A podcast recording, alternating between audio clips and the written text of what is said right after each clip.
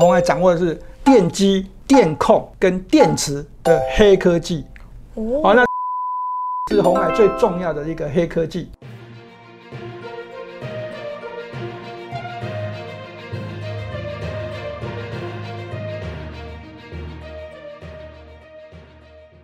如果你是第一次收看本节目的观众朋友们，一定要帮我们订阅跟开启小铃铛，这样才不会错过我们新影片上传的通知哦。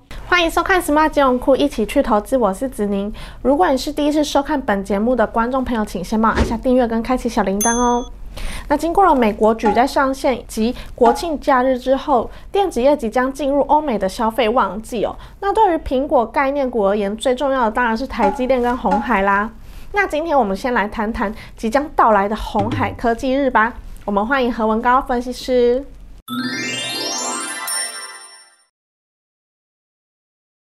Hello，何老师你好。Hello，子宁好，各位投资朋友大家好。那红海到底好在哪里？为什么苹果概念股的供应链中，我们要先谈红海，不是台积电呢？好，讲到红海跟台积电不一样的地方，啊，当然就是这一个，一个是半导体，一个是这个好具有比较更前瞻性一点的电动车，是好比较有梦想哦。哦，因为半导体大家都已经习惯了。好，所以呢，对于这个红海的这个整个集团来看的话呢，梦的方向就是在美国。美国对美国，自从拜登上任之后，这能源政策就改变了。是而这能源政策改变呢，它要推出的这新政呢，就是说从这个全球暖化、节能减碳开始。是好那过去美国是这个全球的第一大石油输出国。嗯，哦，它本来是从石油的第一大进口国，好，那在这个二零零七年之前就变成啊这个石油第一大出口国。好，那这页岩油啊，这开采的太多。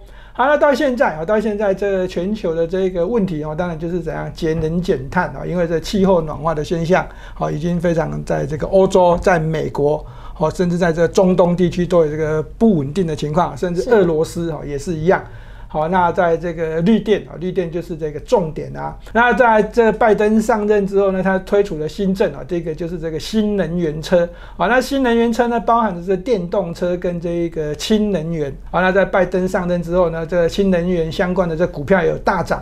啊，那电动车呢，好，过去我们一直讲都是 Tesla，Tesla。好，那 Tesla 好没有获得美国政府的这个 support 之后，把这个生产的这个总部移到中国大陆的上海。受到这个中国大陆官方啊，上海的这个政府呢大力的支持之下，那这 Tesla 就不可一世，股价也高涨了。好，但是的投资朋友，你必须要特别特别留意的，好，这个地方为什么我们要先讲到红海？刚刚我们讲过了，这个半导体是半导体，大家都知道。那电动车好的梦想比较大，Tesla 很厉害，对不对？是。但是它的市场就只有在中国大陆，好，其他像美国、像台湾都是小众，可是红海不一样。红海哈，在还没有推这个电动车生产出来的，它就已经在欧洲好，已经跟这个全球第四大的这个车厂 Stellantis 好签了这个合作的 M O U。好了，在这一个中国大陆啊，这个当然是跟这吉利控股的这个合作。那在这个美洲好，跟这个 Fisker 好，这 Fisker 这一间公司合作。好，那这 Fisker 呢，它的这个电动车的销售量如果制造出来的话，可以往美国当地，也可以往加拿大。好，也就是说，美洲好，在这个地方，红海也掌握了。好，欧洲、中国大陆到美国，好，再来看这个图的下方，一个叫做东南亚，这个地方就很重要了。好，那红海跟泰国石油签订的契约上，他们成立了一个子公司，而这子公司要打造电动车垂直整合的生产的供应链。好，那未来的这一个大部分的电动车，搞不好都是在泰国生产哦。好，那从泰国做完之后，它它可以这样透过海运转到美国，透过海运转到欧洲，好到亚洲都可以。所以，好这红海的布局，哈，在这电动车的生产线一举拿下全球重要的这几个市场，跟 Tesla 不一样。这张图的这个左边，哈，一个更重要的是这个红海 M I H 这个联盟。好，下面有国巨跟中碳、硕和这个这几间公司嘛，哈，是。好，这张图非常非常的重要。我们现在要讲到电动车，电动车最重要的三个电，第一个叫做电机，第二个叫做电控，第三个叫做电池。电池，红海有一个黑科技叫做固态电池的黑科技。如果红海研发出来的话，这个电池一样的电动车放上去之后呢，跑的里程数可以跟 Tesla 差不多，但是它的这个电池的成本。降低的非常多，销售量会因为销售价格降下来，对，而这样 大卖。好，那所以这个地方啊，这个很重要就是电池。而在电池的这三间公司呢，那当然就是这个中碳跟这个硕和。好，那在这个国巨上面，就是在电控相关的小晶片。那红海跟国巨合作，那买下了旺宏的这个厂房。好，那他做的是半导体的这个车用的这个小晶片。好，所以呢，这三间公司呢，这个投资朋友可以稍微的留意一下国巨、硕和跟中碳的这个重要性，哦，可能会相对的比较提高一点。好，另外我们再看一下这一页，好，这一页呢就是红原本红海的这个本业，好，它本来是帮这个苹果代工嘛，是，好，那苹果代工的这个毛利率一定比较低啊，但是呢，我们这个红海董事长刘阳伟董事长都说，我们这红海的毛利率要拉高到百分之七，好，那原本从百分之三、百分之四拉到百分之七，好，听起来是拉高一倍哦，哦，所以整个红海集团的这个产品线，好，投资们你一定要特别留意，尤其是红海。好，这产品线是开始在转换，好，从过去的这个这个组装，好，转换到这半导体，好，都有在这个生技医疗设备，好，全部都有。所以呢，我在假设，我们假设当红海的原本的营收来自于苹果的这个组装的供应链，哈，不管是 iPhone 或 iPad 或者是笔电，好，那它的这个高毛利的产品都会是在电动车，甚至在半导体上面。所以呢，我再讲到红海的这个这个未来哈，我个人认为成长性好，感觉上就会比台积电更高了，因为好相同的营收哈，透过电动车的这个营收创造市占率加上来之后，好毛利率在增加一倍的情况之下，它的 EPS。好，那跟往年就一定会不一样哦。哦，那对于投资而言，红海集团有这么多档股票，那请问我们可以优先观察哪一些公司，甚至还可以买进呢？好，那投资者你要特别留意的是呢，红海整个供应链上面的这个上市贵公司真的有很多啦，不管是有间接的或者直接关系的都有。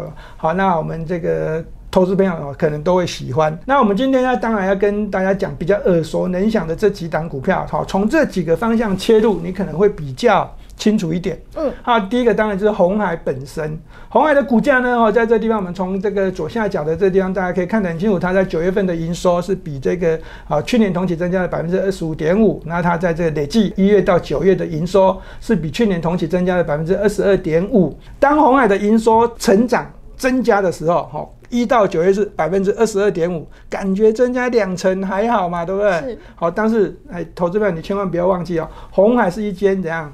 高营收的公司，全台北股市上市位公司，它的营收是最多的。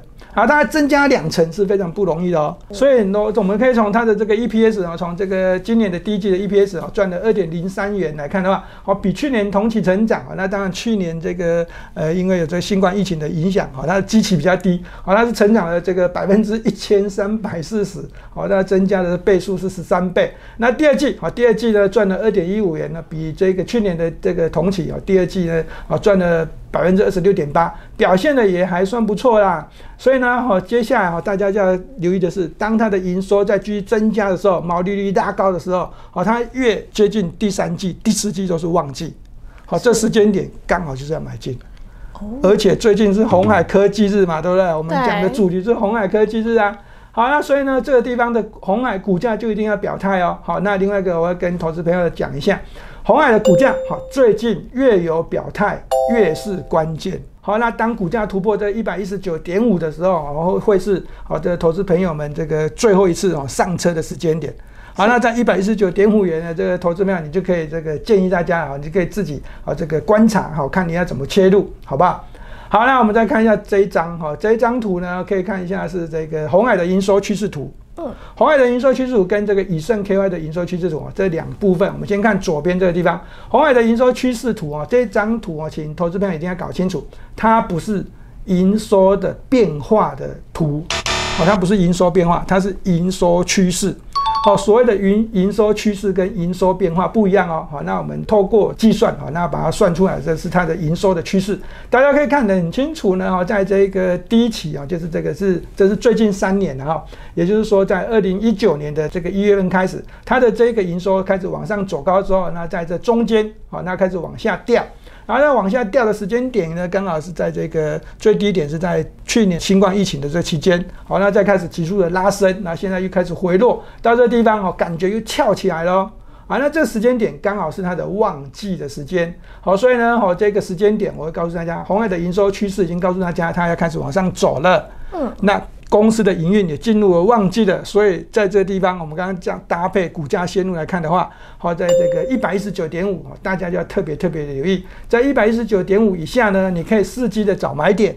好，可以分批的布局，但是如果你都没有买进的话，在一百一十九点五被突破之后呢，好，那可能就是最后一次你要上车的这个机会了。同样这张图，我们再看一下右边这张，右边这一张呢叫做以盛 KY，是好，那它是这个红海集团里面的这个模具厂。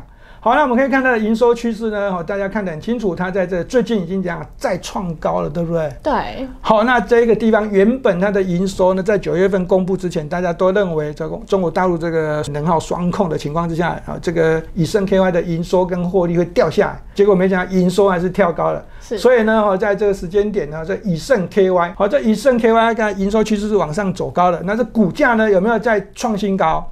还没有。对，还没有。对嘛，哈。还没有的情况之下呢，那我会告诉大家，这上面当然这个哦线路如果拉长一点，你可以看得到上面会有一点点短压哦，但是我会告诉大家，这个股价哈，因为营收趋势已经在往往上走强了，是，所以它股价哈会震荡走高。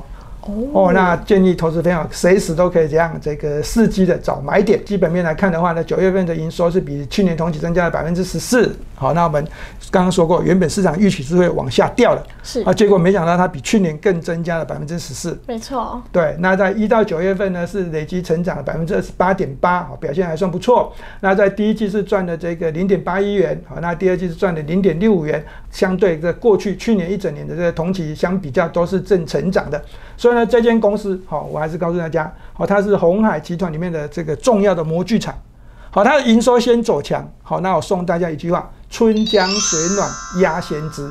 好，做任何一个产品都要模具，这间公司的营收先走高了，那当然红海后面的订单可想而知啊。那这个好，跟红海集团的股票好像就。比较没有正相关，嗯，这是红海跟裕隆合资的公司呀，在做这个电动车销售。那这合资的公司叫做红华先进嘛，哈，好，那这玉龙就变成很重要，因为它算是一个组装厂。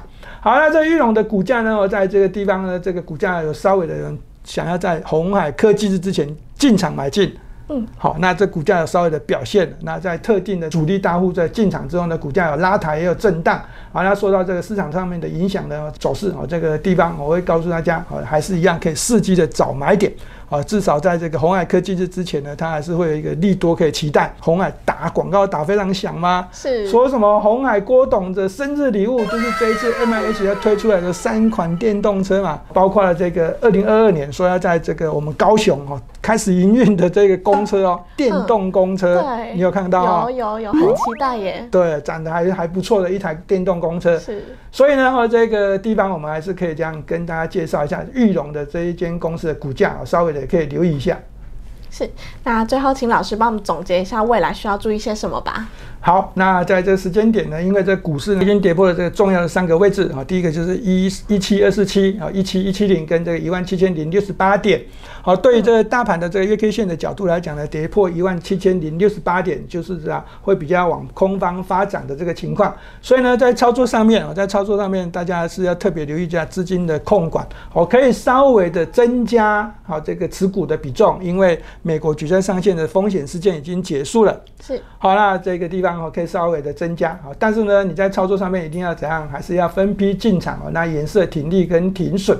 好，另外一个，那在选股的这个标的上面，我们刚刚已经跟他讲红海集团的嘛，对不对？好，那当然这个投资票你不一定会喜欢红海集团的股票啊，在这个相对这个时间点是进入这个传统的这个旺季。好，那电子股啊，但其他的股票大家也可以再稍微的留意一下。好，那我个人认为啊，这电子类股将会是主流中的主流。好，千万不要再买到什么钢铁啊、航运股啊、海运股，有没有？我们之前有建议大家要小心留意。那最近呢，这个长隆海运、阳明海运、万海海运都跌得很凶。好，所以看我们的节目，应该对大家投资都有帮助的。那今天节目就到这，谢谢老师今天的分享，谢谢。好。